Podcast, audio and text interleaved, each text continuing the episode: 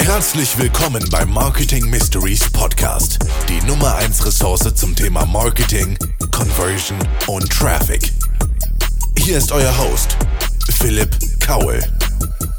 Hallo und herzlich willkommen zu einer weiteren Folge Marketing Mysteries. Ja, mein Name ist Philipp Kaul. Ich freue mich sehr, dass wir heute zu einer weiteren Folge zusammenkommen und zwar heute zu einer ganz besonderen Folge und das aus zwei Gründen. Zum einen haben wir heute die Jubiläumsfolge, Folge Nummer 50.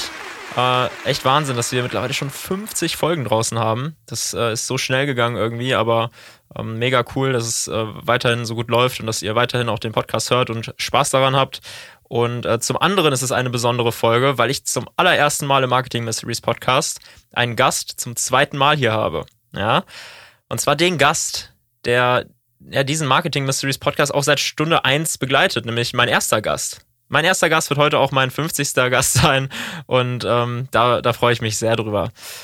Ja, ähm, mein Interviewpartner, mit dem ich heute sprechen werde, ähm, viele kennen ihn ja schon aus der ersten Folge, wie gesagt, ähm, ist äh, Speaker, Keynote-Speaker, Unternehmer und Coach und ähm, hat, äh, so, soweit ich das jetzt mitbekommen habe in der letzten Zeit, tatsächlich sein, äh, seine Hauptfirma, die er lange Zeit betrieben hat, ähm, und da kann er mich natürlich gerne auch korrigieren gleich, ähm, verkauft und äh, konzentriert sich jetzt äh, primär auf das äh, Keynote-Speaking und auf die ganzen anderen unternehmerischen Themen.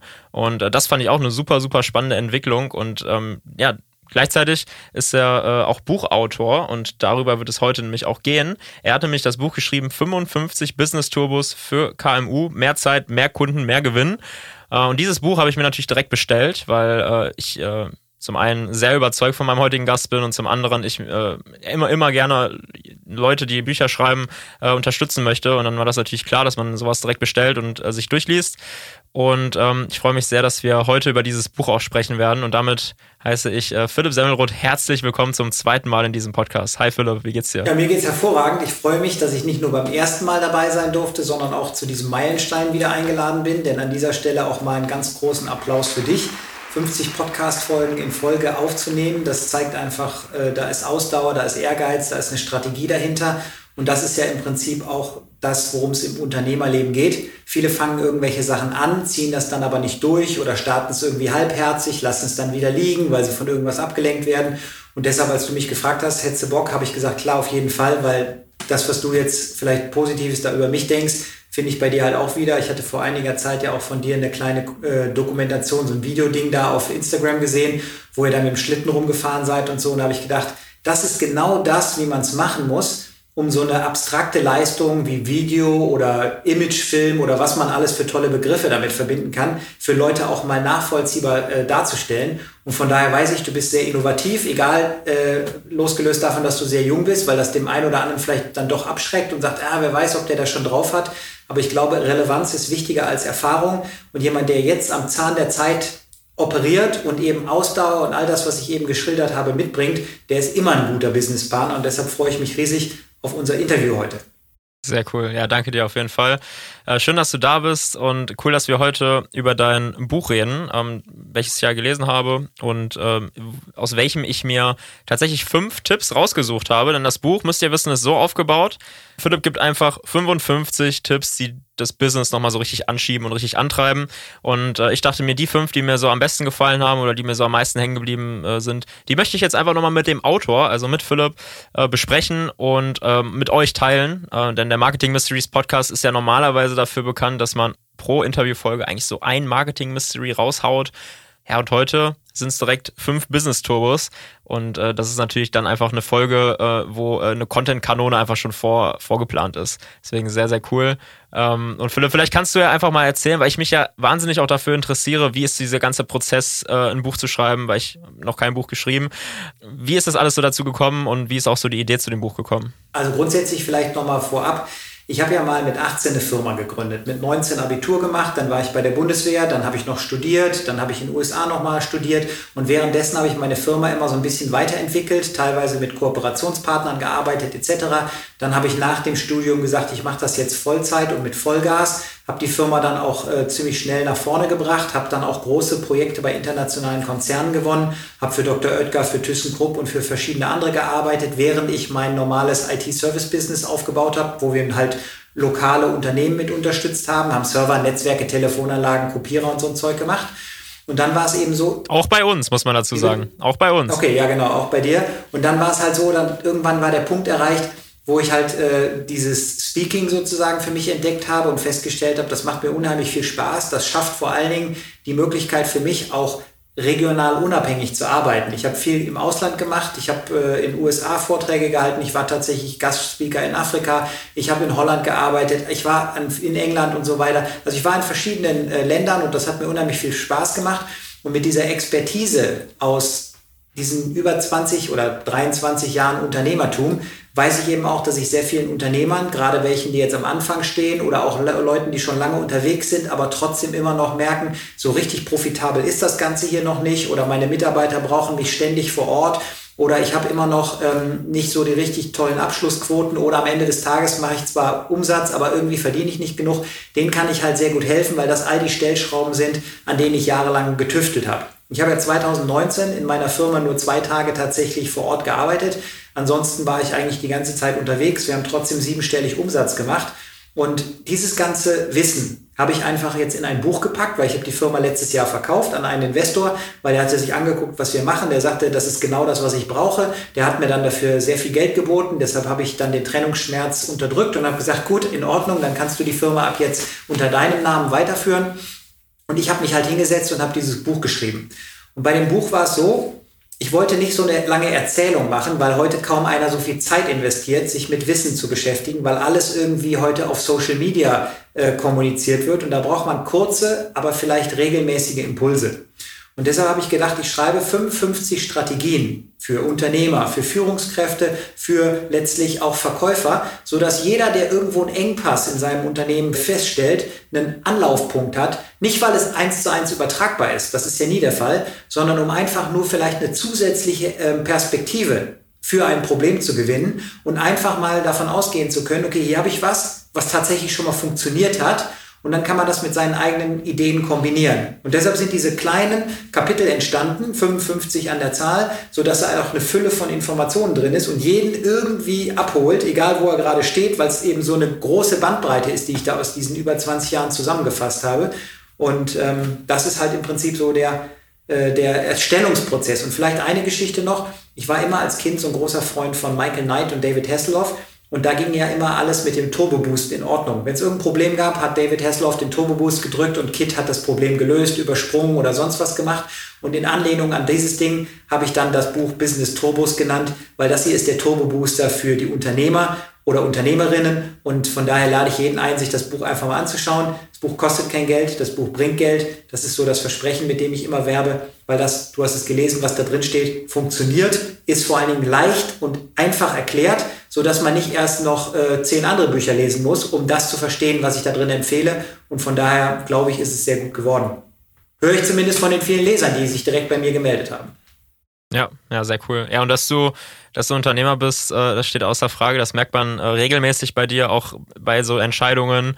Ähm, ja, okay, wenn der Preis stimmt, dann verkaufe ich die Firma, weil das einfach eine unternehmerische Entscheidung ist. So, ne? Weil als Unternehmer darf man sich finde ich, in vielen Fällen nicht emotional von einem Standort, von einem Unternehmen oder von oft auch von irgendwelchen speziellen Mitarbeitern machen, sondern ähm, eigentlich nur das übergeordnete Ziel so im Kopf haben und das hast du damit ja gezeigt. Das ist auch der Grund, warum wir einfach mal äh, spontan entschieden haben, dass wir nach Köln gehen, so dass wir die Stadt, in der ich jetzt persönlich auch 15 Jahre lang schon lebe, dass ich die hinter mir lasse und in eine andere Stadt gehe, einfach weil ja die Möglichkeit sich geboten hat und ähm, ich mich emotional auch nicht von von einem Standort oder anderen Dingen abhängig machen möchte. Sehr cool.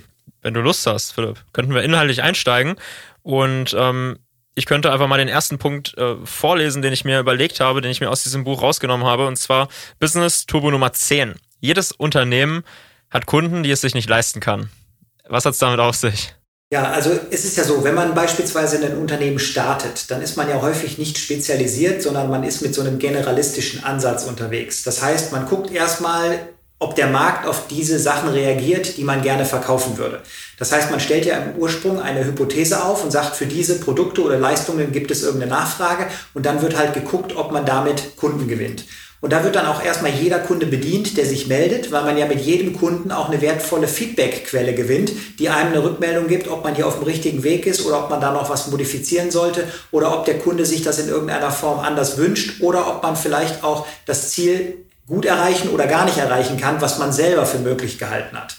So, und wenn man als Generalist in den Markt startet, dann hat man natürlich die Problematik, dass man auch durch die Kunden, die ja unspezifisch Anfragen stellen, immer wieder in andere Richtungen gedrängt wird. Deshalb machen auch so viele Unternehmen am Anfang das und das und hier noch ein bisschen was und da noch ein bisschen was, weil die gestalten nicht, sondern die werden vom Markt gestaltet. Das ist einfach so, die lassen sich von den Kundenanfragen in ihrer Entwicklung steuern. Und das ist natürlich der Lauf der Dinge, gerade am Anfang, wo man über jeden Auftrag froh ist. Aber nach hinten raus, wenn man eine gewisse Erfahrung gesammelt hat, wenn man mit seinem Unternehmen einen gewissen Track Record hergestellt hat und wenn man intern Strukturen geschaffen hat, Erfahrungswerte hat und so weiter, da gilt es eigentlich, dass man sich in irgendeiner Form spezialisiert, weil bei Spezialisierung habe ich eine höhere Zielerreichung, habe ich höhere Margen, habe ich im Prinzip eine höhere Zufriedenheit auf Kundenseite, ich habe eine bessere Planbarkeit meiner Aufträge und allem. Und darum geht es, dass wenn ich dann Kunden habe, die ich mir nicht leisten kann, weil die entweder nicht passen oder weil die permanent mit mir rumdiskutieren, denen gefällt die Ausführung nicht, denen gefällt der Preis nicht, denen gefällt das Terminzeitfenster nicht, die wollen wieder was umorganisieren, weil die selber total chaotisch sind, wenn ich dann diese Kunden einfach mal bitte, sich beim Wettbewerb zukünftig zu melden und sich von denen betreuen zu lassen, dann geht es mir als Unternehmer perspektivisch besser, auch wenn das im Anfang, gerade für junge Unternehmen, ein großer Schritt im Kopf ist, Kunden auch mal aktiv zu bitten, das Unternehmen nicht mehr in Anspruch zu nehmen. Aber darum geht es im Prinzip. Ich glaube nicht, man sollte, dass, dass man mit jedem Kunden arbeiten sollte, sondern ich glaube, dass Unternehmen, die richtig was machen wollen, die richtig was erreichen wollen, sich die Kunden gezielt aussuchen sollten. Das beginnt halt bei der Positionierung, die ja mit dem Marketing zusammenhängt weil ich muss ja den Kunden auch signalisieren, wen will ich bedienen und wen will ich nicht bedienen. Und dann gilt es halt darum, dem Kunden dann auch in dem Prozess vom Verkauf über die Ausführung bis hin zur Abrechnung und so weiter dann entsprechende Leistungen zu bieten, die auch exakt passen, die nicht reklamiert werden und die dann bestenfalls auch profitabel entsprechend ähm, naja, umgesetzt werden können. Und wenn das ein Kunde nicht zulässt, aus irgendwelchen Gründen, dann macht es keinen Sinn, diesen Kunden zu bedienen. Absolut. Es gibt ja auch das Prinzip, dass man sagt, okay, man muss an einer Stelle vielleicht mal was abschneiden in Form eines Kunden und kann an einer anderen Stelle dann wieder wachsen, weil man dann wieder einen Kopf für, für, für Neues hat. Ähm, genauso jetzt in unserem Beispiel, ähm, wir haben eine Videoagentur hier. Äh, wir werden natürlich für das gebucht, was wir zeigen. Wenn das, was wir zeigen, nicht das ist, was wir am Ende auch wieder bekommen möchten, dann ist es sogar ganz fatal, wenn man diese Kunden annimmt, weil man dann am Ende langfristig, klar, es ist im ersten Moment gut, wenn man irgendwie eine Firma gründet und wenn man startet, äh, dann ist es, dann ist man, wie du ja auch gesagt hast, über jeden Kunden dankbar, über jedes Geld, was irgendwie reinkommt, dankbar. Aber langfristig, wenn man wirklich sich unternehmerisch aufstellen möchte, ähm, finde ich, ist es immer sinnvoll, dass man auch viel absagt. Ähm, denn auch in der Menge der Aufträge, die man absagt, kann man auch immer wieder identifizieren, ähm, wie stark ist ein Unternehmen eigentlich aufgestellt. Das ist ein Punkt, der definitiv wichtig ist. Es gibt da noch einen anderen Punkt. Wenn ich die ganze Zeit immer nur auf Premierenvorstellungen agiere als Unternehmer, dann ist es ja auch klar, dass ich permanent eben Schwierigkeiten erlebe. Das heißt, ich habe Schwierigkeiten in der Umsetzung, Schwierigkeiten in der Planung, Schwierigkeiten in der Kalkulation, weil ich permanent mit neuen Unsicherheitsfaktoren konfrontiert bin.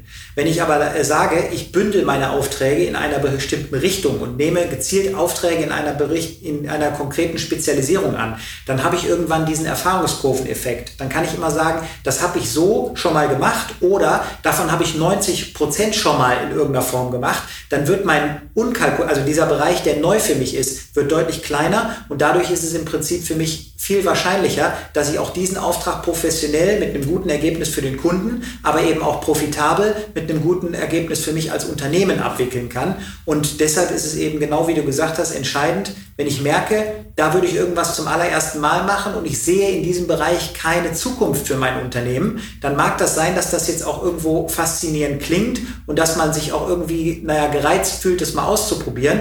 Aber das halte ich dann eventuell mit meiner heutigen Perspektive doch für nicht so sinnvoll, das zu tun, auch wenn ich die Faszination natürlich absolut nachvollziehen kann, weil es eben immer passiert, dass dich Aufträge auch von deiner idealen Strategie ablenken, weil sie irgendwie in Amerika nennt man das Shiny Object Problem. Die blinken, die sehen gut aus, die faszinieren dich, die machen dich neugierig und du bist plötzlich mit deiner eigenen Energie, sowohl mental wie auch physisch und dann auch mit deinem Kollegen mit dabei und überlegst, wie könnte man das umsetzen.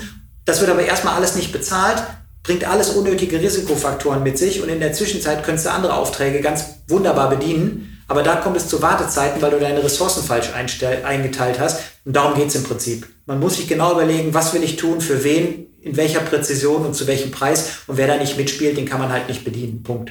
Absolut. Und äh, kann auch zu einer nachhaltigen Unzufriedenheit bei deinen Mitarbeitern führen. Also wenn die sich die ganzen, den ganzen Tag mit irgendwelchen ähm, Kunden rumschlagen müssen, die total nervig sind äh, und die überhaupt nicht so in das Idealbild deiner Firma passen, dann hat das natürlich auch Konsequenzen äh, aufs ganze Arbeiten deiner Mitarbeiter und das ist halt natürlich dann auch sehr, sehr fatal.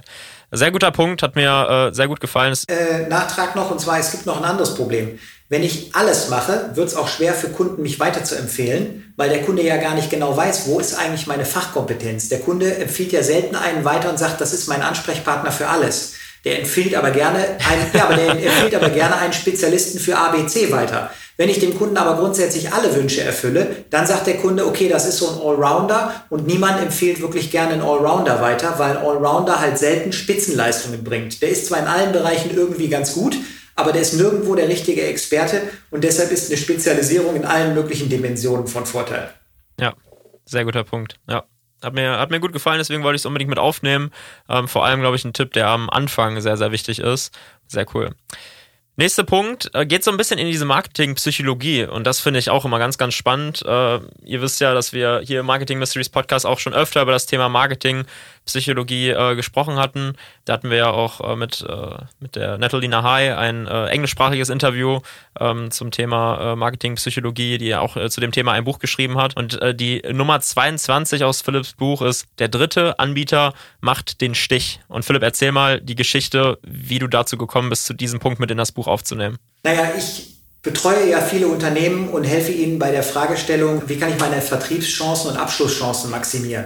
Und da gibt es einfach ein paar Parameter, die kann ich kontrollieren und ein paar, die kann ich nicht kontrollieren. Und ein Parameter, den ich kontrollieren kann, ist beispielsweise, welchen Termin ich beim Kunden bekomme. Wenn ich in Deutschland einen frage, der sich für irgendetwas Neues interessiert, was ein bisschen komplexer ist, also nicht eine Tüte Milch, weil da geht ja einer in einen Supermarkt, kauft die und dann ist es fertig. Aber wenn es eine größere Investition ist und es gibt mehr als einen Anbieter, Deshalb zum Beispiel ein neues iPhone fällt auch raus. Da brauche ich niemanden anders fragen, das kaufe ich oder das kaufe ich nicht. Aber habe ich mehrere Optionen, beispielsweise im Autobereich oder bei irgendwelchen anderen Investitionen, dann ist es immer üblich. Oder auch bei uns, also als Videoagentur, da schauen die Leute sich auch immer mehrere genau. an. Sobald ich also mehr als eine Option habe, gehen die Leute hin und gucken sich in Deutschland regelmäßig drei Anbieter an. Und dann ist es doch so, wenn ich etwas kaufe, was ich schon x-mal gekauft habe, dann brauche ich mir nur Preise anzugucken. Wenn ich aber etwas kaufe, was ich selber so noch nie gekauft habe, dann brauche ich ja auch noch irgendwie ein paar Informationen. Da muss ich gucken, was ist das ganz genau, wie wird das eingesetzt, was hat das für mich für Vorteile, was hat das für Nachteile, was kostet das, wie lange dauert das, was muss ich sonst noch alles dafür wissen, was ist bei mir vielleicht kompatibel oder nicht kompatibel, abhängig davon, wofür ich etwas kaufe. Und wenn ich all diese Informationen noch beschaffen muss, dann ist die Situation für den ersten Anbieter folgende. Der erste Anbieter kommt zum Kunden und der Kunde hat überhaupt keine Ahnung und der Anbieter hat sehr viel Erfahrung. Das heißt, ich habe schon mal im Gespräch ein gewisses Gefälle. Und dieses Gefälle führt dann dazu, dass sich der Kunde an Schule erinnert fühlt, weil da ist einer, der weiß alles und er selber weiß nichts. Das heißt, er stellt Fragen und wird dann von dem anderen sozusagen ausgebildet. Und in meinem Buch heißt es ja, wer den Kunden ausbildet, kriegt nicht den Auftrag, weil das ist keine Situation, die besonders schön für den Kunden ist. Denn in diesem Szenario ist der Kunde, egal was er sonst in seinem Leben alles schon an Erfolgen erreicht hat, irgendwie so ein bisschen der Dumme. Das führt dann dazu, dass der Kunde diese Situation als notwendig, aber äh, unerfreulich empfindet und dieser Situation zukünftig aus dem Weg gehen möchte. Das heißt, mit diesem Wissen, was er aus dem ersten Gespräch sammelt, geht er dann ins zweite Gespräch und da ist er ja schon ein bisschen besser informiert. Da weiß er schon so ein paar Rahmenbedingungen, versucht auch ein bisschen eloquenter und ein bisschen besser vorbereitet aufzutreten und holt den Gesprächspartner, der immer noch eine Überlegenheit hat, wenn es auf das Wissen ankommt, anders ab. Das heißt, die, das Gefälle im Gespräch ist immer noch da, aber es ist nicht mehr ganz so hoch, weil der Anbieter und der Käufer nicht mehr ganz äh, komplett auseinander liegen, sondern da ist halt entsprechend das Gefälle etwas geringer. Jetzt unterhalten die sich und er stellt ein paar Fragen. Der hat jetzt auch mehr Möglichkeiten, sich den Verkäufer oder die Verkäuferin im Detail anzugucken, weil Menschen kaufen ja immer noch von Menschen. Das heißt, auch da spielt die Persönlichkeit eine gewisse Rolle. Aber es ist auch einfacher, die kommunizierten Informationen zu verarbeiten, weil er an viele Sachen erinnert wird, die er schon in einem anderen Gespräch gehört hat. Jetzt kann er sich also mehr auf den Inhalt konzentrieren und sich auf den Verkäufer oder die Verkäuferin. Aber im dritten Gespräch ist es dann so, da tritt er also deutlich besser vorbereitet auf. Da kann das Gespräch tatsächlich schon auf Augenhöhe stattfinden. Ich kann mich also voll auf meinen Gesprächspartner konzentrieren. Ich fühle mich viel sicherer in dem Gespräch. Mein Gesprächspartner, also Verkäufer oder Verkäuferin, werden auch merken, dass da jemand sitzt, der souveräner ist, der selbstbewusster ist. Das heißt, die fühlen sich auch weniger verunsichert. Insgesamt ist das ganze Gespräch also für alle Beteiligten angenehmer. Man hat das Gefühl, man passt gut zusammen, man könnte besser zusammenarbeiten, man will sich vielleicht auch nochmal wiedersehen. Und deshalb ist es so, der hat im ersten Gespräch einen Preis gekriegt, der hat im zweiten Gespräch einen Preis gekriegt. Der weiß jetzt also schon, wo es ungefähr rauskommen wird, dieses Projekt, und muss dem dritten eigentlich nur noch die Karten auf den Tisch legen und sagen, pass auf, wenn du dich in dem Rahmen hier bewegst, können wir eigentlich zusammenarbeiten. Und dadurch ist es als dritter Gesprächspartner immer einfacher, den Auftrag zu kriegen. Und wie ich den dritten Termin kriege, was ich dafür tun muss und wie das alles abgewickelt wird, steht in meinem Buch drin, weil wir haben es ja ganz genauso gemacht. Ja, ja, sehr gut. War so ein ganz, ist so irgendwie so ein ganz simpler Trick, der aber total Sinn macht, total aufgeht und äh, ja, den ich äh, sehr cool fand. Es sind immer die kleinen ähm, Tricks, weil du musst, nicht, nice. du musst manchmal ja einfach nur dir den Prozess angucken und überlegen, was kann ich wirklich auf dieser Reihe zum, auf dieser Reise zum Abschluss an Stellschrauben drehen, um meine Chancen zu verbessern. Und da fängt es schon damit an. Wie empfange ich den Kunden am Telefon? Welche Terminreihenfolge halte ich ein? Was muss ich sonst noch an Rahmenbedingungen berücksichtigen? Auch dazu gibt es ja ein paar Sachen im Buch. Und dann habe ich im Prinzip einfach deutlich bessere Karten als alle anderen. Und darum geht es ja. Im Endeffekt sind es ja immer nur Nuancen, die dafür sorgen, dass der Kunde sich für Anbieter A oder B entscheidet. Und wenn ich die Nuancen bestmöglich in meinem Interesse steuern kann, ja, dann sollte ich das ja nicht dem Zufall überlassen. Das ist so die Kernbotschaft. Ja, ähm, gilt übrigens nicht für äh, Wohnungsbesichtigungen in Köln. Ähm, kann ich euch direkt sagen. Äh, da bin ich gerade nämlich auf der Suche. Und ähm, wenn du dich da nicht direkt am Anfang irgendwie reinschmuggelst und nicht direkt am Anfang punkten kannst bei den Vermietern, dann bist du sowas von weg vom Fenster. Äh, aber das ist ein anderes Thema, was ich gerade beobachte. Unglaublich schlimm. Egal. Nächster Tipp. Nummer 29 äh, da auch mal eine, eine kleine Geschichte zu. Da habe ich nämlich letztens einen Instagram-Beitrag zugesehen. Der Punkt, äh, also Business Turbo Nummer 29 ist, verwirrte Kunden kaufen nicht. Ja, also wenn man einen ein äh, Überangebot, wenn man, wenn man zu komplex formuliert, wenn man den Kunden erklären will, was man alles macht und was für Spezifikationen das Produkt alles äh, hat, dann wird es meistens nichts. Und was ich letztens auf Instagram dazu gesehen habe, ist, dass ähm, man in der Schule mal beigebracht bekommt, man soll das und das Thema in fünf Seiten erklären oder in zehn Seiten erklären. Und in der Businesswelt ist es so, du hast sieben Sekunden Zeit, mir das zu erklären oder du bist raus. und damit, äh, ja, Philipp, äh, verwirrte Kunden kaufen nicht. Ähm, was ist die Story dazu? Da geht es einfach um darum, dass viele zum Beispiel, gerade wenn sie technisch komplexe oder grundsätzlich erklärungsbedürftige Produkte und Dienstleistungen verkaufen, Kunden einfach mit den ganzen Details viel zu sehr verunsichern. Der Kunde hat keine Ahnung, was du da verkaufst. Der weiß nur so ganz grob, wofür er das braucht und was er damit machen will. Der macht sich mehr Gedanken um das Warum und das Endergebnis und interessiert jetzt weniger das Wie. Der weiß zwar, dass er irgendwas tun muss, aber dafür hat er ja jetzt eine Fachfirma angerufen, die jetzt hier ein Angebot ausarbeiten soll. Und was viele Verkäufer im Verkaufsgespräch völlig falsch machen, ist, die geben dem Kunden so viele Informationen an die Hand über was kriegt er genau, wie wird's angewendet, wie wird's eingestellt, was wird damit gemacht, dass manchmal auf Kundenseite der Eindruck entsteht, da soll man zum Kollegen ausgebildet werden. Als ich mein Haus gebaut habe, habe ich mit manchen Handwerkern Gespräche geführt, wo ich dann irgendwann reingegrätscht bin und habe gesagt, hey, pass auf, ich will hier nicht mitarbeiten. Ich will nur wissen, was kostet das, wie lange dauert das und brauchst du meine Unterstützung dabei? Das heißt, verwirr mich nicht mit deinen ganzen Details. Wie du das machst, ist mir völlig egal. Wenn hier beispielsweise Fliesen rein müssen, dann müssten die einfach nur da drin liegen am Schluss. Ob da drunter die Grundierung ist und wie du das machst und ob du das abschleifen musst und was das für ein Estricht ist und so, das interessiert mich alles gar nicht. Du kannst dir die Informationen besorgen, wenn du die brauchst, aber beschäftige mich nicht damit, weil für mich ist das alles zu viel. Und das ist das Thema eins. Das heißt, man gibt dem Kunden zu viele Details an die Hand und verwirrt ihn total. Dann kann er keine Entscheidung treffen. Sagt, ich muss da nochmal drüber schlafen. Und eigentlich meint er nur, pass mal auf, ich verstehe nicht, wovon Sie reden. Ich suche mir mal jemand anders, der das ein bisschen einfacher zusammenfasst. Das ist ja auch häufig für Menschen mit einem sehr starken technischen Background das Enttäuschende, wenn die mitkriegen, dass diese Dampfplauderer oder Leute, die gut reden können im Allgemeinen, was die ja mit Kritik dann auch ähm, unterschwellig rüberbringen, wenn sie von Dampfplauderern reden, dann ist es einfach so, die wundern sich, dass jemand, der kaum Ahnung von der wirklichen Ausführung der Technik hat, den Auftrag bekommt. Aber Fakt ist doch, dass diese Person mehr die Sprache des Kunden spricht. Und der Techniker ja. es häufig einfach nicht schafft, die Botschaften richtig zu übersetzen. Und das sind Sachen, wo man im Training dran arbeiten sollte, weil ich sage immer, der Kunde weiß nicht, wer besser erfüllt. Der Kunde gibt den Auftrag denjenigen, der besser verkauft. Und wenn du den Auftrag haben willst, weil du den besser erfüllen kannst, dann arbeite doch einfach ein bisschen an deinen kommunikativen Fähigkeiten, damit der Kunde auch erkennt, dass du der bessere Ansprechpartner für diesen Job bist. Und das ist die zweite Komponente. Und die dritte Komponente ist zum Beispiel auch, dass viele Menschen, die gerade über sehr leistungsfähige Computerprogramme verfügen, teilweise Angebote schreiben, die kein Mensch versteht.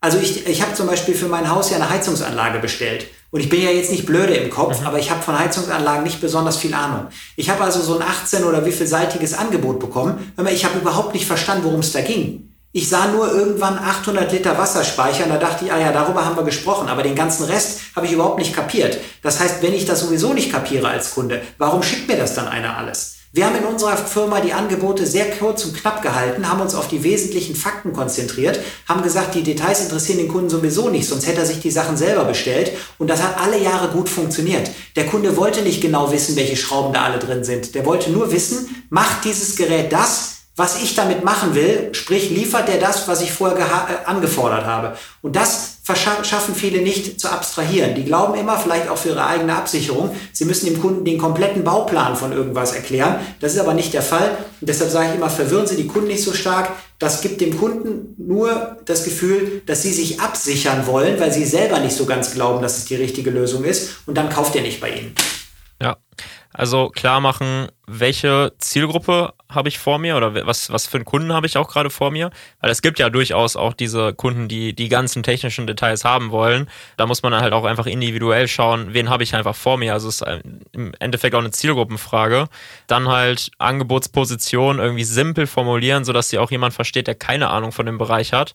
Und ich denke, ein ganz, ganz mächtiges Tool dazu ist Storytelling. Also auch einfach mit Bildern zu erklären, was man alles mit diesem Produkt für Probleme löst ähm, und nicht zu technisch, nicht zu viele Eigenschaften nennen, nicht Katalog vorlesen, sondern halt einfach Geschichten erzählen, zeigen, welche Probleme am Ende des Tages gelöst werden.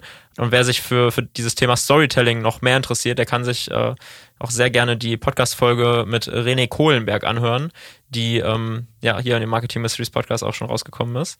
Äh, die ist auch sehr, sehr gut und behandelt nämlich genau diese Themen. Wie kann ich mein, äh, mein Produkt irgendwie einfach erklären und durch Storytelling einfach eine Geschichte erzählen und nicht so sehr auf die Eigenschaften eingehen. Ja. Ja. Ein Nachtrag zu, dazu, weil du hast mir gerade die Vorlage geboten. Und zwar ist es folgendes, du hast absolut recht, es gibt Kunden, mit denen sitzt du zusammen und die wollen genau all diese Details wissen. Und wenn die die wissen wollen, dann ist es von Vorteil, wenn du die auch erklären kannst. Aber die Botschaft, die ich hier habe, ist eigentlich, beantworten Sie dem Kunden keine Fragen, die er nicht gestellt hat.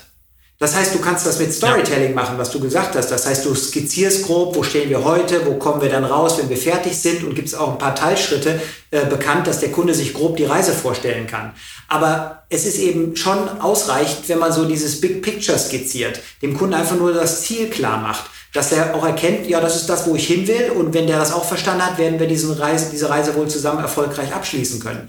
Aber wenn der Kunde nicht die ganzen Details fragt, dann brauche ich die auch nicht zu beantworten, weil dann führe ich das Gespräch auf einem Level, was eventuell für einen Großteil der Kunden völlig langweilig ist. Und habe ich halt einen Fachexperten da, der entweder aus Hobby oder beruflichem Background her resultierend sehr viel Detailwissen hat in einem fachlichen Bereich und möchte mehr wissen, dann kann ich ihm doch die, die Fragen auch beantworten. Aber wenn das nicht der Fall ist, dann gehe ich besser als Verkäufer davon aus, dass den das auch nicht interessiert, weil es doch klar, was ich nicht frage, interessiert mich im Regelfall nicht.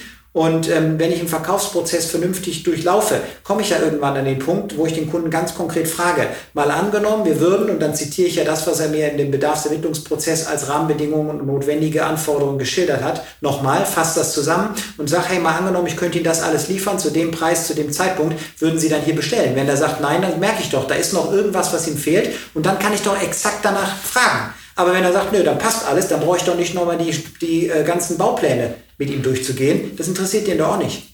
Ja, das, das ist ja diese, dieser Testabschluss, hatte ich mir in deinem Buch auch dick markiert. Ähm, ist, ein, ist, ein gutes, ist ein gutes Ding, weil man dann teilweise einfach auch aneinander vorbeiredet. Ne? Und der eine hat dann keinen Mut, irgendwie mal zu fragen, okay, woran bin ich gerade mit dir? Egal, ob das jetzt Kunde oder Anbieter ist. Ähm, und dann verschwendet man einfach nur gegenseitig seine Zeit. Ne? Wir haben ja in Deutschland ganz, ganz viele verschiedene Arten von Vermarktung. Ähm, wir haben Leute, vor allem auch aus dem Coaching-Bereich, die extrem laut sind, die super aggressive Werbung machen, die auch ihre Kunden finden, aber die natürlich viele auch äh, verprellen und viele auch äh, stark polarisieren. Auf der anderen Seite haben wir aber auch so Künstlertypen, die sich ähm, überhaupt nicht zeigen möchten, die am liebsten den ganzen Tag in ihrem Atelier sitzen und mit Farbe arbeiten und äh, ja, überhaupt nicht auf der Suche sind, sich selber zu vermarkten, weil sie denken, ja, ich mache doch gute Arbeit, so das wird schon irgendwie von selber gehen. Business Turbo Nummer 45 ist, wer sich besser inszeniert, verdient mehr. Ja. Also, es ist so, wer dich nicht kennt, kauft beim Wettbewerb. Das ist mal die erste Position, die man verstehen muss. Das heißt, wenn ich jetzt denke, ich bin gut, aber ich will das nicht zu weit rausposaunen, ist blöd, weil wenn es keiner hört, kann er auch nicht bei dir kaufen. Wenn du gut bist, dann ist es aus meiner Sicht deine Verpflichtung dafür zu sorgen, dass andere Leute davon erfahren, weil immer dann, wenn sie bei dir was kaufen, verhinderst du ja, dass sie ihr Geld woanders aus dem Fenster schmeißen, weil du ja vielleicht auch besser bist als jemand anders. Dann ist es aber auch so, dass du häufig Situationen hast, wo einfach Menschen sich unter Wert verkaufen. Entweder weil sie gar nicht wissen, was in diesem Bereich bezahlt wird, oder weil sie sich selber gar nicht darüber im Klaren sind, was sie eigentlich für einen Mehrwert für den Kunden liefern. Also es gibt ja zum Beispiel auch auf Konzernebene so Trainings, da gibt es Leute, die machen einen Tag für 400 Euro. Das ist viel Geld für den einen oder anderen, 400 Euro für einen Tag Arbeit. Aber das ist halt in so einer Trainerszene gar nichts. Das heißt, während der eine für das 400 Euro macht, würde ein anderer sagen, können Sie mal für das Geld oder auch fürs Doppelte brauchen Sie mich gar nicht anzurufen, dafür komme ich nicht. Und deshalb ist der ja nicht doppelt so gut. Der weiß nur, was geht, wenn man sich richtig inszeniert. Und die Firmen wissen das auch. Trotzdem ist es legitim, einfach mal zu versuchen, ob man nicht jemanden findet, der es für weniger Geld macht. Weil diese Person, nochmal, ist inhaltlich betrachtet vielleicht gar nicht schlechter. Die hat halt nur vermarktungstechnisch nicht die gleichen Fähigkeiten. Und jeder, bei Männern ist das ja so der Klassiker, das Steakhouse und bei Frauen vielleicht irgendwelche Produzenten von Handtaschen. Jeder, der solche Produkte schon mal gekauft hat, weiß, da werden teilweise Produkte völlig überteuert verkauft, aber durch die vernünftige Inszenierung und das Ganze drumherum, künstliche Verknappung und alles fällt ja in diesen Bereich rein, werden einfach plötzlich Preise möglich, die man mit normalem Sachverstand und rationalem Denken überhaupt nicht nachvollziehen kann. Weil da gibt es halt Steakhäuser, da kostet ein Steak 150 Euro. Und dann gibt es halt äh, Handtaschen, da kostet so ein Ding auch mal schnell vier, vierstellig Geld. Und dann äh, wirst du dafür auch noch beneidet. So Frauen untereinander sagen, oh, du hast die Handtasche. Ich würde ja immer denken, so ein bisschen bekloppt für das Geld, jetzt auch was Vernünftiges kaufen können. Aber das ist einfach nur, weil ich für Handtaschen nichts über habe. Und das ist eben der Punkt. Die Handtasche für 1000 Euro ist nicht besser als die für 200 Euro. Sie ist nur anders gebrandet, anders gelabelt, anders inszeniert und deshalb anders positioniert, was zu einem höheren Preis führt. Das ist in Hotels genau das Gleiche, denn ein Hotel hat ja auch im Prinzip ein Bett, eine Dusche und vielleicht morgens Frühstück. Das kriegst du in der Jugendherberge auch. Es ist nur anders verpackt. Weil wenn du ein Einzelzimmer in der Jugendherberge nimmst, ist halt ein anderer Teppichboden drin, vielleicht noch ein etwas anderes Badezimmer-Outfit, äh, Layout und so ein Zeug. Es ist immer nur Inszenierung. Und deshalb dürfte das kein peinlich sein, wenn man da irgendwie auch aktiv was macht. Letztlich ist das Anziehen Inszenierung, Webseite bauen Inszenierung, E-Mail-Adresse und auch E-Mail-Signatur, Social Media Auftritt ist auch alles Inszenierung. Manche machen es gut, manche machen es schlecht. Und die, die es gar nicht machen, kriegen halt keine Aufträge, weil wenn ich nicht weiß, dass du existierst, kann ich dich auch nicht anrufen, wenn ich einen Auftrag vergeben will. So, ganz genau. ja, das, das Beispiel vom, äh, vom Steakhouse oder von der Handtasche ist auf jeden Fall schon gut. Wobei man vielleicht beim Steakhouse noch ein bisschen mehr von der Qualität differenzieren kann, weil es ja auch sehr, sehr viele verschiedene Qualitätsstufen auch von Fleisch gibt. Bei Handtaschen vielleicht auch so, okay, das ist normales Leder, das ist jetzt Straußenleder und das ist hier Schlachmichtotleder. da gibt es natürlich auch noch viel, viele verschiedene äh, Punkte. Ähm, aber was auch so ein Beispiel ist, ist zum Beispiel Parfum. Ne, das ist ja was, was man, und äh, da auch die Folge nochmal als Empfehlung Storytelling, ähm, da hatten wir auch darüber gesprochen, da kann man ja so gar nicht greifen, was ist das Produkt. Man kann ja so gar keine Eigenschaft benennen, weil es einfach nur ein Duft ist, den dann auch noch in den, in den meisten Fällen Menschen unterschiedlich wahrnehmen. Und da kann man ja auch nicht sagen, das ist jetzt äh, dreimal Lavendel und zweimal Moschus, Wobei das auch ein ganz, ganz weirder äh, zusammen, eine ganz, ganz weirde Zusammenstellung für ein Parfum wäre. ähm, sondern da, da muss man ja über die Marke gehen, weil sonst kriegt man es nicht verkauft. Und ich glaube auch, dass das vielen, vielen fehlt und dass, mich, dass man sich da auch gar nicht schlecht fühlen muss, muss vor allem auch in, in einem Kreativbereich oder im Künstlerbereich, ähm, wo ich einfach oft beobachte, dass es da Schwierigkeiten gibt. Da muss man sich überhaupt nicht schlecht fühlen. Das ist notwendig, dass man das macht, ähm, weil wie du ja sagst, sonst, kriegst man, sonst kriegt man keine Aufträge. Ja, aber ganz kurz, weil das ist einfach eine Vorlage, die kann ich nicht liegen lassen. Du hast gesagt, es gibt unterschiedliche Qualitäten von Fleisch. Ich habe sieben Grills, weil ich gerne grille und weil ich gerne Fleisch esse und weil ich halt auch gerne ein bisschen aufwendiger grille. Dann kannst du Fisch, Gemüse, Kartoffeln und so alles gleichzeitig machen. Das ist dann einfach äh, sehr viel komfortabler als mit einem Grill. Aber wenn du jetzt argentinisches äh, äh Rinderfilet aus äh, ja, Argentinien halt in der Metro kaufst beispielsweise, kostet wenn es im Angebot heißt, vielleicht 100 Gramm 2,20 Euro oder vielleicht 2,60 Euro, 2,80 Euro. Wenn du US-Beef hier bei so einem, wir haben ja in der Ecke so eine, so eine, so eine Fleischmanufaktur kaufst, da kostet das dann entsprechend vielleicht 100 Gramm 6 Euro oder 6,50 Euro. Das heißt, das ist zwar knapp dreimal so viel, aber dadurch wird dann, wenn du 300 Gramm kaufst, wird ja nicht ein Preisunterschied gerechtfertigt von 80 Euro zu kaufe ich mir selber für 18 Euro oder so. Das meine ich mit Inszenierung. Das heißt, du kaufst bessere Qualität, das ist unbestritten. Auch die Handtaschen werden bessere Qualität haben, vielleicht handgenäht sein und so weiter. Aber der Wareneinkauf verdoppelt, verdreifacht, vervierfacht oder verx-facht sich nicht automatisch, nur weil der Verkaufspreis steigt.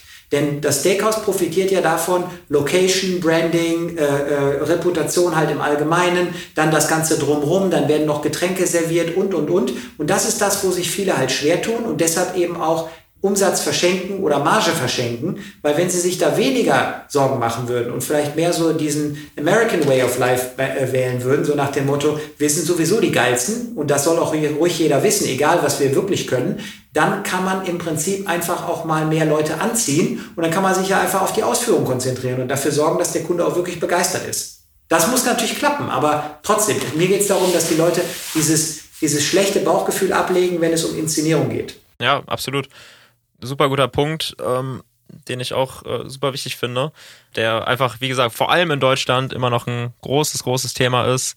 Ähm, du hast gerade auch schon den USA-Markt angesprochen, den nehme ich auch immer als Beispiel, weil es einfach so ein, das ist so ein krasser Kontrast, ne? Also es ist einfach so ein großer Unterschied, wenn man sich verschiedensten Prozesse in den USA äh, oder in Deutschland anschaut, ob das jetzt äh, Politik ist, ob das Wirtschaft ist, ähm, was auch immer, ähm, ob das aber auch einfach so ist, wie die Menschen an sich sich verhalten und die Menschen an sich sich geben, weil in, äh, in den USA ist gefühlt jeder jede Person, egal ob der jetzt selbstständig ist, ob der angestellt ist, ob der Künstler ist, ob der Fußballer ist, jeder ist irgendwie so eine Art Selbstinszenierungskünstler.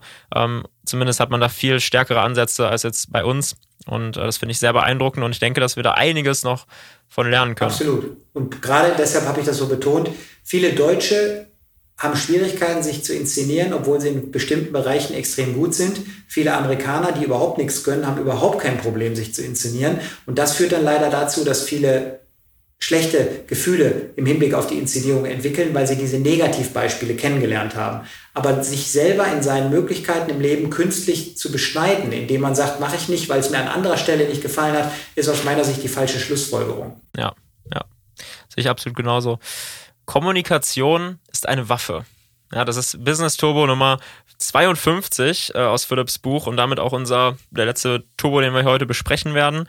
Auch ein nicer Punkt, finde ich. Also Kommunikation ist einfach alles. Alles im Leben ist Kommunikation, deswegen ist es so unheimlich wichtig. Ich bin total froh, dass ich äh, hier in meinem Podcast einfach äh, eine wöchentliche Übungsstunde habe, ähm, was Kommunikation angeht. Dass ich jeden Tag einfach meine Kommunikation verbessern kann, ob das äh, die Kommunikation mit meinen Mitarbeitern ist, ob das Kommunikation mit Kunden ist ähm, oder auch einfach meine Monologe, die ich hier teilweise in, im Podcast halte, auch in Folgen, die ich dann alleine aufnehme. Das ist einfach Kommunikationstraining und es ist super, super wichtig dass wir Kommunikation trainieren, vor allem als Unternehmerin oder Unternehmer, weil das ist alles, was wir haben. Das ist ähm, einfach das, das Kerngeschäft, was wir, was wir nutzen können, um unsere Botschaft klar zu machen, um unsere Mitarbeiter zu führen oder um unsere Produkte zu verkaufen. Und ähm, deswegen absolut sinnvoll, dass du diesen Punkt aufgenommen hast. Ähm, was kannst du zu diesem Punkt noch sagen, Philipp? Kommunikation ist die einzige Waffe, die ich weltweit überall mit hinnehmen kann. Die kriege ich durch jede Airport Security, die kriege ich durch jede Veranstaltungs Security, die kriege ich durch jede Sicherheitskontrolle im Allgemeinen. Keiner stoppt mich, weil ich Kommunikation beherrsche. Und das ist das, was viele Leute eben unterschätzen, gerade wenn sie fachlich besonders stark sind. Menschen zu überzeugen ist eine Fähigkeit, die dein Leben massiv erweitert, was die Möglichkeiten angeht. Und deshalb ist es aus meiner Sicht auch die Fähigkeit, die man jeden Tag trainieren sollte. Und du hast gerade von Monologen gesprochen, die du in deinen Podcasts hältst. Das ist letztlich auch das, was ich die ganze Zeit mache. Wenn ich zum Beispiel dusche oder wenn ich jogge oder wenn ich sonst was mache, dann erzähle ich mir selber irgendwelche Dinge. Da erzähle ich mir Dinge, die ich natürlich schon weiß. Da erzähle ich Dinge, die ich vielleicht auch mir gerade zusammenbastel aus verschiedenen Impulsen, die ich irgendwo aufgegriffen habe, weil ich dann auch gucke, hört sich das für mich plausibel an. Weil als Speaker lebst du ja davon, dass du Menschen im Publikum überzeugst. Als Verkäufer lebst du davon, dass du Menschen im Verkaufsgespräch überzeugst. Als Vater über, äh, ähm, profitierst du davon, dass du deinen Sohn oder deine Tochter überzeugst oder deine Partnerin und so weiter. Als Chef deine Mitarbeiter. Das heißt, Kommunikation ist einfach universell anwendbar und deshalb eine Fähigkeit, die niemand dem Zufall überlassen sollte. Und das wird am besten trainiert, indem man sich immer wieder damit beschäftigt. Ganz einfach. Ich meine, ich kann jetzt nicht jonglieren, aber wenn ich jonglieren wollen würde, dann würde ich mir doch einfach mal so drei so Bälle kaufen und anfangen damit zu trainieren. Ich würde doch nicht da sitzen und überlegen, was könnte man machen, sondern ich würde am Objekt üben. Und dann würde ich anfangs natürlich sehen, Kugel fällt auf den Boden, okay, hat noch nicht perfekt funktioniert. Aber ich muss doch mich dieser Sache immer wieder stellen. Und ein Monolog ist beispielsweise doch eine super Möglichkeit, einfach mal zu gucken, klingt das, was ich da gerade an wirren Gedanken in meinem Kopf habe, denn wenigstens für mich überzeugend. Und der andere große Vorteil, der durch diese Monologe zum Beispiel entsteht, ist, dass wenn ich mich regelmäßig damit auseinandersetze, mir bestimmte Sachverhalte immer wieder vor Augen zu führen und vielleicht in meinem Kopf hin und her zu schieben, indem ich sie erstmal wieder ausspreche, über meine Ohren wieder aufnehme und so weiter, dadurch wird dann auch die Aussage immer stärker, weil man sie immer wieder verbessert es werden Widersprüche schneller erkennbar, so dass man denkt, ne, irgendwie ist das komisch. Das kann ich wahrscheinlich selber noch nicht so ganz begriffen haben. Das muss ich nochmal nachlesen, das muss ich nochmal verfeinern oder die Aussage in sich ist irgendwie widersprüchlich oder zumindest nicht logisch. Und deshalb halte ich eben viel davon, sich immer damit wieder auseinanderzusetzen, weil wenn ich Menschen in, im Leben zu irgendwas bringen möchte, entweder damit die ihre Ziele erreichen oder damit die mir helfen, meine Ziele zu erreichen oder damit ich irgendwas im Leben bewegt kriege, es geht nicht ohne Kommunikation. Und deshalb würde ich es jedem raten zu trainieren, egal in welcher beruflichen äh, Orientierung der unterwegs ist, in, egal in welcher Hierarchieebene der unterwegs ist, egal wie alt eine Person ist. Niemand hat ein schlechteres Leben, nachdem er gelernt hat, mehr Menschen zu überzeugen. Und das funktioniert eben nicht über Angst, Druck, Schmerz und äh, all diese Sachen, sondern das funktioniert rein über Kommunikation. Und wenn du jetzt denkst, oh Mann, ich bin kommunikativ echt nicht so stark und ich habe da noch sehr, sehr viel ähm, Bedarf an, an Aufholung und ich muss da viel dran arbeiten, dann wäre ich an der Stelle gar nicht enttäuscht oder demotiviert, sondern es ist auch das Einfachste, was man üben kann, weil die Starthürde so gering ist. Weil man kommuniziert ja sowieso jeden Tag, ob das jetzt in irgendwelchen Zoom-Calls ist, ob das mit äh, der Freundin ist oder ob das in der Familie ist. Kommunikation begleitet ja das ganze Leben und deswegen ist die Hürde damit zu starten, dazu zu trainieren, viel, viel leichter, als wenn du beispielsweise lernen möchtest, wie du ein Dach deckst. Weil dafür musst du erstmal eine Ausbildung machen, da musst du erstmal die ganzen Genehmigungen haben, damit du auch aufs Dach steigen kannst und das anfangen kannst. Selbst beim Jonglieren mit drei Bällen ist es schwieriger, weil du musst dir erstmal drei Bälle kaufen. Aber wenn du einfach nur Kommunikation üben möchtest, dann ist das eigentlich das Einfachste. Philipp, hast du vielleicht so einen konkreten, du hattest ja gerade schon ein paar Beispiele getippt, aber so einen konkreten Tipp, was man jetzt machen kann, wenn man sich jetzt gerade dazu entschließt, durch den Marketing Mysteries Podcast, boah, ich möchte einfach meine kommunikative Leistung verbessern, was man dann machen kann? Also eine Sache, die man machen kann, die auf jeden Fall funktioniert und die auch niemanden in Schwierigkeiten bringt, weil es nicht peinlich wird, ist, ich gucke mir einfach andere an, die besonders gut im Bereich der Kommunikation sind. Da kann ich auf YouTube, da kann ich auf verschiedene Podcast-Formate, da kann ich auf andere Sachen zurückgreifen. Was ich zum Beispiel auch immer wieder empfehle, sind so Poetry Slams oder so, weil da einfach Menschen improvisieren und sehr kreativ bei werden müssen. Und da merkt man, es geht nicht um Perfektion, sondern es geht auch ein bisschen um Spontanität, es geht um ein bisschen Witz, es geht um ein bisschen Offenheit, es geht um ein bisschen, ähm, naja, Initiative im Allgemeinen und äh, so, so im Moment leben. Und dann ist es nicht so verbissen, dann ist es nicht so wie Schule, dann ist es unterhaltsam. Und wenn ich da einfach mal auf diese ganzen Formate, die da draußen gratis verfügbar sind, zugreife oder vielleicht sogar mir auch mal so, so Reden im Bundestag angucke, dann ist es eben so, dass ich automatisch besser werde. Und bei den Reden im Bundestag, die ich mir zum Beispiel häufig mal mittags angucke, wenn ich mittags esse, gucke ich mir so Reden an. Aber da ist es gar nicht für mich wichtig, was die inhaltlich erzählen, sondern ich gucke mir die Performance der Redner an. Das heißt, ich gucke mir nicht an, ob die jetzt so überzeugen oder die und dann höre ich nicht zu, weil die vielleicht eine andere Partei repräsentieren als die, die ich jetzt vielleicht gut finde oder was auch immer, sondern ich gucke mir alle Redner an, da kommen ja immer mal andere und dann denke ich, hey, das hat er gut gemacht. Wie hat er das formuliert? Wie oft hat er das wiederholt? Mit wie viel Energie hat er das rübergebracht? Hat er zwischendurch eine Pause gemacht?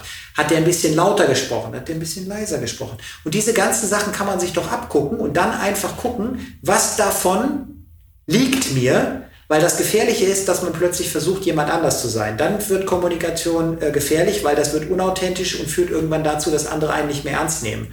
Aber wenn man Wege findet, wie man so wie man selber ist, mehr Strahlkraft entwickelt, indem man einfach bestimmte Sachen stärker herausstellt, die schon da sind, über die man sich vielleicht nur noch nicht im Vorfeld im Klaren war, aber die man durch dieses Vergleichen mit anderen besser identifiziert und dann gezielt fördert, entwickelt und vielleicht nach außen sichtbarer macht dann ist es tatsächlich so, dann kann aus jedem ein deutlich stärkerer Kommunikator werden oder Kommunikatorin. Wir müssen ja heute immer auch ans Gendern denken. Und da ist es dann aber auch so, du musst auch einfach gucken, und das wäre so meine abschließende Empfehlung in dem Bereich, Ähm, es geht nicht darum, jemand anders zu sein. Es geht nur darum, zu sein, in seiner Persönlichkeit wirkungsstärker zu werden. Und das sollte auch die Motivation sein. Es geht nicht darum, vorzugeben, irgendjemand zu sein, sondern klar zu zeigen, wer man schon ist. Und das ist eben ein Prozess, den viele künstlich ausbremsen. Und das muss nicht so sein. Das ist schade. Damit äh, beschneiden sich Menschen beruflicher und persönlicher Perspektiven. Von mir vielleicht noch zwei Tipps zu dem Thema. Ähm, auf jeden Fall der YouTube-Kanal von Benedikt Held, die Redefabrik. Er war auch schon hier im Podcast und äh, das war der, den habe ich mir so vor vier, fünf Jahren so zu, am Anfang angeschaut, als ich mich auch mit Kommunikation und Rhetorik auseinandergesetzt habe, äh, als ich noch in der Schule war.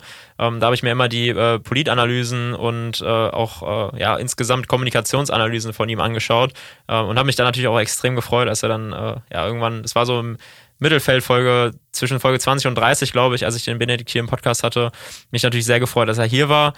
Absolute Empfehlung. Ähm, und etwas, vielleicht kleines Beispiel jetzt aus meiner Firma, was ich hier eingeführt habe, ist, dass jeder Mitarbeiter jeden Monat ein Buch liest. Ja, da hatte ich letztens auch einen Instagram-Post zugemacht, wo du, Philipp, ja auch darauf reagiert hast, wo jetzt natürlich auch Philipps Buch mit dabei ist. 55 Business Turbos für KMU.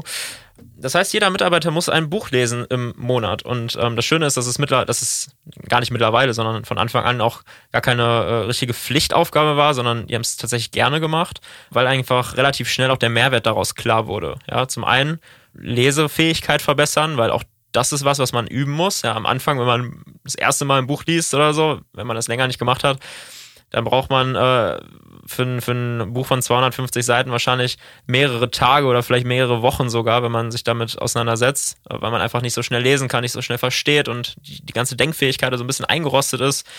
Wenn man das aber regelmäßig macht, dann kann man sich viel schneller Texte durchlesen. Und du weißt als Unternehmerin oder als Unternehmer, dass man das einfach viel machen muss, dass man sich viel mit Briefen auseinandersetzen muss, mit E-Mails. Und du hast einfach mehr Zeit am Ende des Tages, wenn du schneller lesen kannst und dich und schneller Informationen aufnehmen kannst. Zum anderen wird aber auch deine rhetorische Fähigkeit dadurch verbessert, weil du ja ganz, ganz viele Wörter liest. Und das hilft dir natürlich dabei, in vielen Situationen dich besser ausdrücken zu können, mehr Überzeugungskraft zu haben. Ob das jetzt äh, die Frage ist, wer heute die Spülmaschine aus- oder einräumt, oder ob das im Kundengespräch äh, die Frage ist, ähm, welches Paket man jetzt zusammenstellt. Es hilft dir einfach in jedem Lebensbereich. Und ähm, gleichzeitig machen wir dann hier bei uns in der Firma auch noch, ähm, dass man am Anfang des Monats, wenn man also vom Vormonat das Buch durchgelesen hat, einen kleinen, spontanen, fünfminütigen Vortrag über dieses Buch hält. Ja, dass man einfach zeigt, das und das habe ich aus dem Buch mitgenommen, das hat es mir ähm, gebracht und dass man quasi sein Buch versucht, den anderen zu verkaufen. Denn am Ende dieses äh, Vortrags sucht sich jeder wieder ein neues Buch aus. Wir hier so eine kleine Vimabu-Bibliothek aufbauen, wo ich mich auch sehr darüber freue, dass wir hier ganz viele Bücher mittlerweile am Start haben. Und ähm, das ist, glaube ich, auch ein Tipp, den du ganz gut so in dein Unternehmen mitnehmen kannst, ähm, was du vielleicht einfach mal äh, starten kannst. Bestell auch einfach mal 20, 30 Bücher, fang auf jeden Fall äh, mit dem Business Turbo für KMUs an und äh, schau, was es noch alles so gibt. Äh, und ich glaube, Philipp, das ist auch eine ganz gute Überleitung, denn wir haben noch was für die Leute da draußen, oder? Ja, und zwar haben wir äh, einen kleinen Preis, und, weil ich mag immer Leute, die Einsatz zeigen. Und jemand, der jetzt bis hierhin zugehört hat, der hat einfach äh, Ausdauer bewiesen und im Prinzip auch Interesse äh, unterstrichen oder bekundet oder wie immer wir es formulieren wollen. Und deshalb haben wir uns Folgendes überlegt. Diese Folge wird ja ausgestrahlt und wir wollen jetzt auch denjenigen, die jetzt nicht direkt am ersten Tag ähm, dabei sind, die Chance geben, hier was zu gewinnen. Wenn jemand sich bis zum 15. April mit dem, äh, mit dem Philipp hier als Podcast-Host in Verbindung setzt, dann qualifiziert er sich für die Verlosung. Wir werden zwei Bücher verlosen und zwar einmal an eine Frau und einmal an einen Mann, sodass wir da also auch beide Geschlechter vernünftig bedienen, damit uns hinterher hier keine Diskriminierung vorgeworfen wird und wir Chancengleichheit herstellen. Der Philipp wird dann die Adresse einsammeln, wird mir die zur Verfügung stellen. Dann schicke ich das Buch direkt von mir auf Wunsch auch mit Signatur dann per Post zu. Deshalb beim Philipp melden und sagen, ich würde gerne dieses Buch gewinnen. Dann wird er da entsprechend gucken, wie viele haben sich gemeldet und dann einfach ein Losverfahren machen und mir die zwei Gewinner mitteilen. Und dann habe ich noch ein Angebot für alle anderen, die jetzt sagen, hm, ich hätte gerne das Buch gewonnen, hat aber nicht geklappt, dann könnt ihr euch es natürlich kaufen. Darüber hinaus ist aber so, ich habe zwei Bücher geschrieben. Das andere Buch heißt Einfach mehr Profit. Und dieses Buch würde ich jedem schenken, der sich direkt bei mir meldet. Mein Name ist Philipp Semmelroth, das ist relativ einfach, egal auf welcher Plattform, Google, YouTube, äh, LinkedIn, äh, Instagram oder was ihr das eingebt, ihr findet mich direkt. Aber wer mir dann einfach eine E-Mail über meine Webseite schickt, philipp-semmelroth.com, der bekommt von mir dieses Buch zugestellt. Und ähm, das, was viele noch nicht wissen, ich gebe euch das vorab. In dem Buch ist ein Link zu einem Videokurs. Das heißt also, wer jetzt das Buch 55 Business Turbos kauft, wird nicht nur praxiserprobte Strategien kriegen, oder, äh, sondern hat auch die Chance, sich für einen gratis Videokurs von mir zu qualifizieren. Wie, das, wie man da drankommt, steht halt im Buch, sodass alleine für den Videokurs vielleicht der Invest in das Buch schon Sinn macht. In jedem Fall freue ich mich über jeden, der das Buch kauft, hinterher eine Bewertung schreibt und wenn irgendwelches Feedback da drin ist, freue ich mich auch immer über Zuschriften, weil das ist im Prinzip ja das, was uns Autoren auch motiviert, mal so ein bisschen das Feedback vom Markt zu hören. Wo haben wir jetzt jemandem mit dem Buch eine richtig coole Inspiration gegeben oder wo ist irgendein Gedankengang nicht besonders klar geworden? Weil ich habe für mich den Anspruch, ich möchte, dass die Leute verstehen, was ich sage. Deshalb sage ich auch, wenn jetzt einer mir ganz klar erklären könnte, dass er mit einer Strategie überhaupt nicht klarkommt, dann würde ich vielleicht dazu auch mal ein YouTube-Video oder so aufnehmen, um dieses Defizit auszugleichen. Von daher, wir leben alle ein bisschen von der Interaktion. Es geht nicht immer nur um Konsumieren, Zuhören und sich beschallen lassen, sondern manchmal auch Initiative ergreifen. Deshalb Punkt eins: qualifiziert euch für das Buch, das jetzt gewinnt. Punkt zwei: schreibt mir vielleicht über die Webseite von mir, damit ich euch das andere Buch gratis zur Verfügung stelle. Und dann Punkt drei: wenn ihr den Hinweis rausgefunden habt, wie ihr an den, an den Online-Kurs kommt, schicke ich euch auch gerne dafür die Zugangsdaten. Ich freue mich über euer Feedback. Großartig. Und äh, die einfachste Kommunikation bei einem Podcast ist natürlich, den Abo-Button zu drücken. Äh, das könnt ihr natürlich auch gerne machen. Und ansonsten schreibt einfach ähm, der Vimabu-Seite auf Instagram, ähm, dass ihr gerne an dem Gewinnspiel teilnehmen möchtet. Ähm, V-I-M-A-B-U steht für Video Marketing Business. Das sollten mittlerweile, glaube ich, alle wissen. Und äh, ich freue mich da auf eure Messages und äh, würde mich natürlich freuen, wenn äh, ja zwei Leute dann dieses, äh, dass dann zwei Leute dieses Buch rausgeht. Sehr coole Aktion von dir, Philipp. Danke, dass du hier warst. Und ähm, wie läuft, wie läuft das Buch insgesamt so? Kommt es gut an? Ja, es ist ja so. Wir waren ja ruckzuck schon dabei, über Auflage 2 zu sprechen. Eins der anderen Bücher wird jetzt gerade ins Englische übersetzt.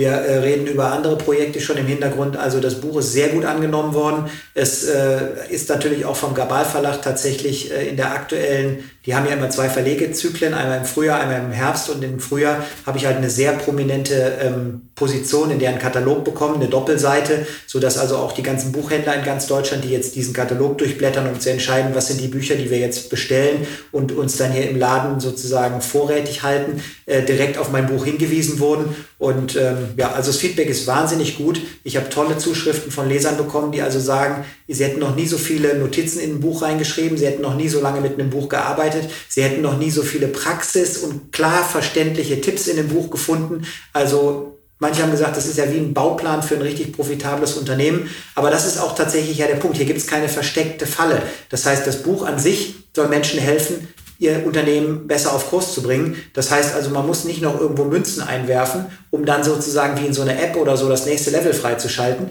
Und deshalb, äh, glaube ich, trifft das Buch so viele Leser so positiv, weil die einfach sagen, da habe ich wirklich was gekriegt für mein Geld. Das Einzige, was man halt investieren muss, ist die Zeit fürs Lesen. Und das ist für manche leider eine Hürde, aber ich verspreche, es lohnt sich. Und die Zeit zum Umsetzen natürlich. Also wenn du deinen Zettel jetzt vollgeschrieben hast und davon gehe ich jetzt einfach mal aus, dann nimm diesen Zettel, setz dich an den Schreibtisch und fang direkt mit der Umsetzung an. Ähm, denn nur vom Reden kommt man nicht weiter, auch wenn man seine Kommunikation verbessern sollte. Äh, am Ende ähm, muss man halt auch immer noch machen. Und äh, dazu möchte ich dich jetzt gerne nochmal motivieren. Ich danke dir, Philipp, dass du dir die Zeit genommen hast. Äh, sehr cool, dass du zum zweiten Mal hier warst und äh, weiterhin viel Erfolg. Du äh, machst äh, das alles großartig. Ja, der, du machst das auch großartig. Ich äh, kann auch nur sagen, dass deine kommunikative Kompetenz äh, ganz oben schon ist. Das heißt, ich war sehr beeindruckt, auch wie du die Sachen zusammengefasst hast, auch wie du entsprechend zusätzliche äh, Referenzen und Quellen für deine äh, Zuhörer hier präsentiert hast. Das heißt, du hast dich nicht nur im Vorfeld gut vorbereitet, sondern bist auch im Moment sehr stark. Das ist immer ein Zeichen für starke Kommunikation. Deshalb äh, glaube ich auch, dass deine Unternehmung da eine große Karriere vor sich hat, weil solche Chefs kann man auch als Vorbild gebrauchen. Das zieht Mitarbeiter an. Von daher freue ich mich, wenn wir dann vielleicht irgendwann auch die hundertste oder die 500. Folge nochmal zusammen machen und wir dann nicht hier sitzen und darüber reden, wie ich mein Unternehmen verkauft habe, sondern wie du dein Unternehmen jetzt vielleicht schon in größere Millionenbereiche geführt hast. Von daher danke für die Einladung. Ich wünsche dir, deiner Firma, deinem Team und deinem Podcast weiterhin mega viel Erfolg. Danke dir und äh, allen äh, Hörerinnen und Hörern eine gute Woche, macht's gut und bis zum nächsten Mal. Ciao.